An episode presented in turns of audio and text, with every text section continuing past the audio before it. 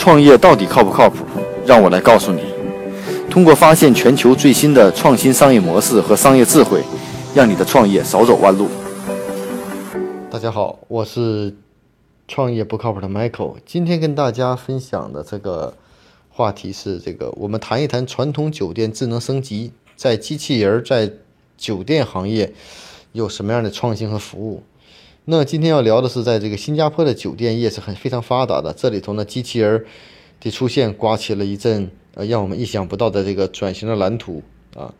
呃，在新加坡的一些知名酒店呢，已经将一些机器人应用到日常的工作中，不仅是后台运营，而且在前端直接向客户提供服务。所以呢，在这里机器人会出现什么呢？去向服务员、管家甚至厨师啊。其中呢，我们可以看到有一种款机器人叫 M Social。呃，是酒店推出的客房服务机器人啊。它这个是什么呢？提供客房服务的配送机器人，可以自己乘坐电梯前往客房，并且提供啊瓶装水、毛巾、洗浴用品等小件送货服务。当这个机器人到达客房，会通过电话通知客人。一旦机器人检测到门已经开，客人就可以取走他们的物品。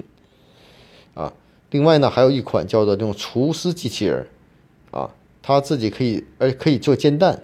啊，而且还以后可以掌握更多的鸡蛋的做法，啊，听起来我觉得蛮有意思的，嗯，另外呢，还有一家这个酒店呢，去年呢，在新加坡聘请了一个机器人做手工作业，具体是做什么呢？它是帮助处理客人的点餐订单，直接向客房运送食物，而机器人呢，可以运输亚麻、垃圾等大件物品，协助保洁啊清理。所以呢，根据酒店的说法呢，这个机器人每次派送三种食物，而这个机器人更多是提供后台的服务，每天处理大量的工作，可以节约十九点三个工时的人力，相当于三点五名全职员工的这种工作量，啊。另外呢，在新加坡的有一个叫 Hotel Jane 的啊机器那个机器人，叫做什么呢？可以在酒店大堂穿上鲜艳的制服迎接客户，为客户呢。呃，指点送东西、送餐，带领客户去坐电梯，啊。